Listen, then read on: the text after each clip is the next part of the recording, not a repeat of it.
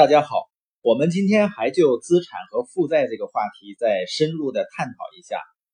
因为一个人你的关注点在哪里，你的生活就会走向哪里。昨天关于资产和负债这个话题呢，有的朋友提出了疑问，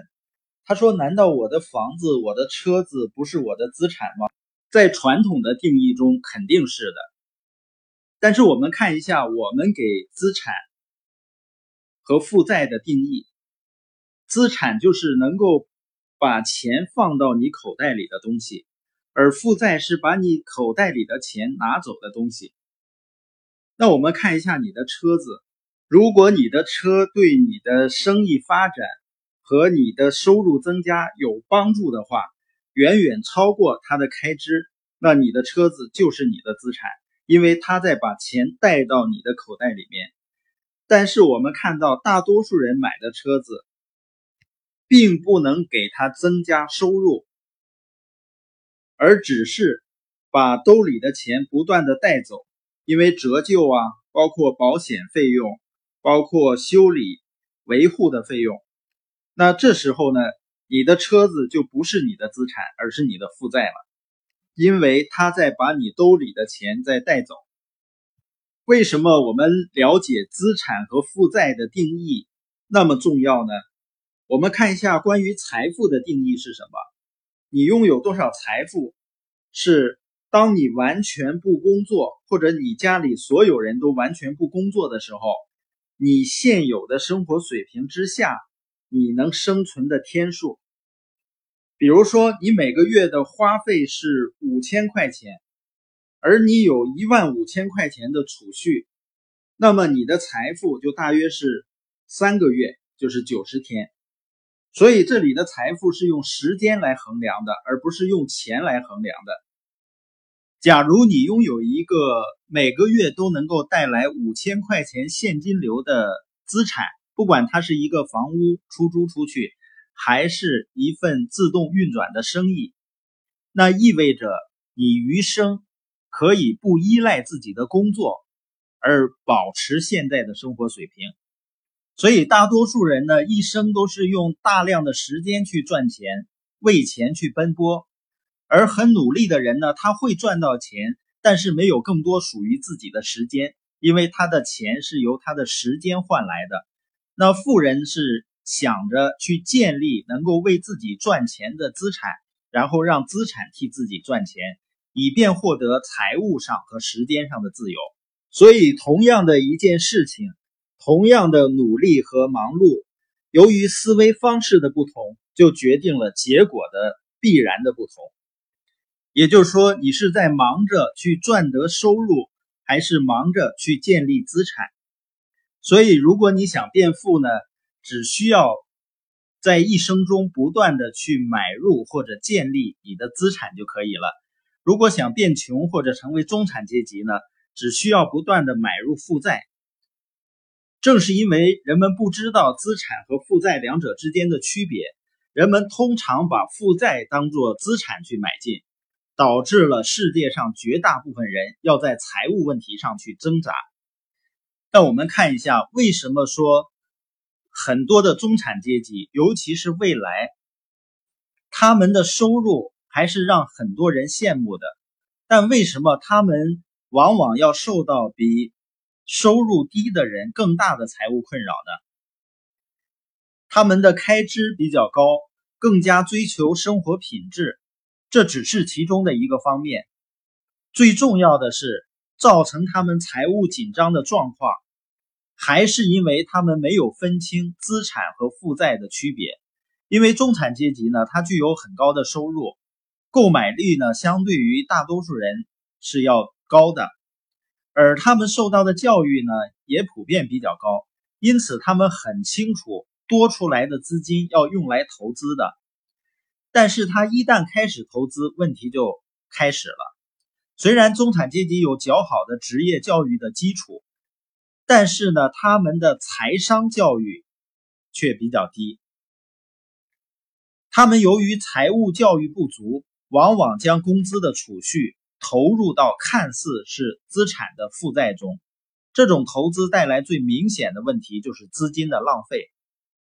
使得这些人呢没有把钱投入到真正的能够给他们带来现金流的资产中。他们购买的看似是资产的负债，却潜移默化的帮他们花掉了大笔大笔的钱，而他们却认为理所当然。最明显的例子就是买房和买车。很多年轻人呢，在步入中产阶级的时候，最迫不及待做的事情就是买房买车，因为有房有车就显得很有资产，并且呢，受到周围人的尊重。他不知道这两样东西往往是一个中产阶级人生中的老鼠赛跑的起跑线。老鼠赛跑的意思就是，你即使跑得很快，但是你一直还是在原地不动。我们是否看过，在一个圆笼子里面，小老鼠拼命的奔跑，那个笼子在不停的转，它只是以为它跑了很远，但实际上呢，一直在原地。房子和车子很可能是很多人一生都摆脱不了的最大负债。为什么这么说呢？因为大多数中产阶级买房买车都是贷款的，有的呢还需要父母的支持。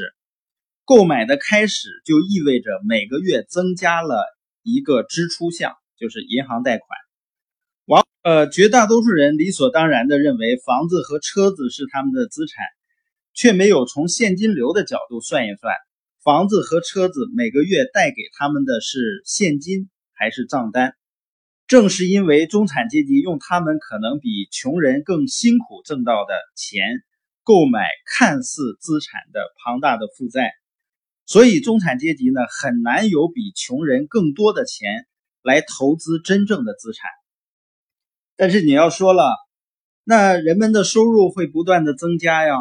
然后呢，他们还这个贷款会越来越轻松的。问题就在于，当人们的收入更多，有了更多一些积蓄的时候，他没有去关注、去建立自己的资产项，往往会买一个更大的房子或者更好的车，来背上更大的债务。因为随着人们收入的提升，人们再看以前的房子。就会觉得小了，再看以前的车呢，就觉得不是很顺眼了。那所谓的富人，他在成为富人之前呢，他也只是有工资收入的，而且这样的收入呢，一开始也很难维持生活。但是他非常清楚要建立资产，他们在等待机会，把有限的资金投入到资产项中。他们清楚的知道，工资呢，它不是长久之计，资产创造的收入才能持久稳定。从穷人到中产阶级的过程是漫长的，但是富人在这个过程中始终坚持投资在资产项中，渐渐的呢，他的资产所带来的收入就会达到中产阶级的水平，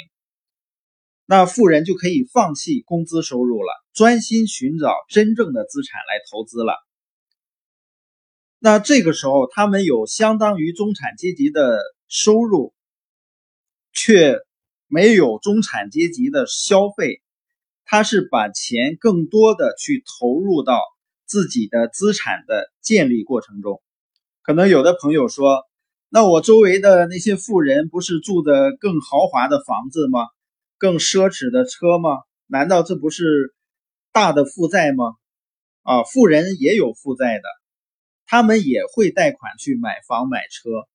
但是呢，他们是首先支付自己。首先支付自己的意思呢，就是在他开始用时间换来的钱，他不会去消费，他会把工资的收入投资给自己的资产上。一旦自己的资产足够大，产生的现金流足够多的时候。他们才会利用资产所带来的收入去买一些负债，而穷人和中产阶级恰恰相反，他们用自己辛苦工资挣来的钱，先去支付给别人，先去购买负债，然后让负债呢帮他们把大把大把的钱再花出去，所以他们才变得越来越忙碌，却越来越经济压力大。就像老鼠赛跑一样。所以，中产阶级之所以压力会越来越大，而且越来越忙，是因为不论他们休息还是工作的时候，他们的负债都在帮他们大把大把的花钱，而他们四处奔波呢，来弥补负债所带来的大量支出。同时，他们不论工作还是休息的时候，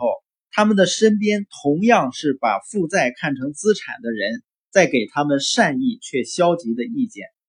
而富人之所以越来越富有，而且还会越来越悠闲，是因为他们不论休息还是工作的时候，他们的资产都在帮他们大把大把的赚钱。他们不论工作还是休息的时候，他们身边。都是同样对资产有敏锐眼光的人，在给他们丰富的机会。所以，穷人和中产阶级不论物质还是思想上都是受困扰的，而富人呢，他不论是物质还是思想上都是自由的。这就是富人越来越富，而穷人和中产阶级很难改变现状的原因。所以，不要再试图找到赚更多钱的机会。而要找到去建立资产的机会。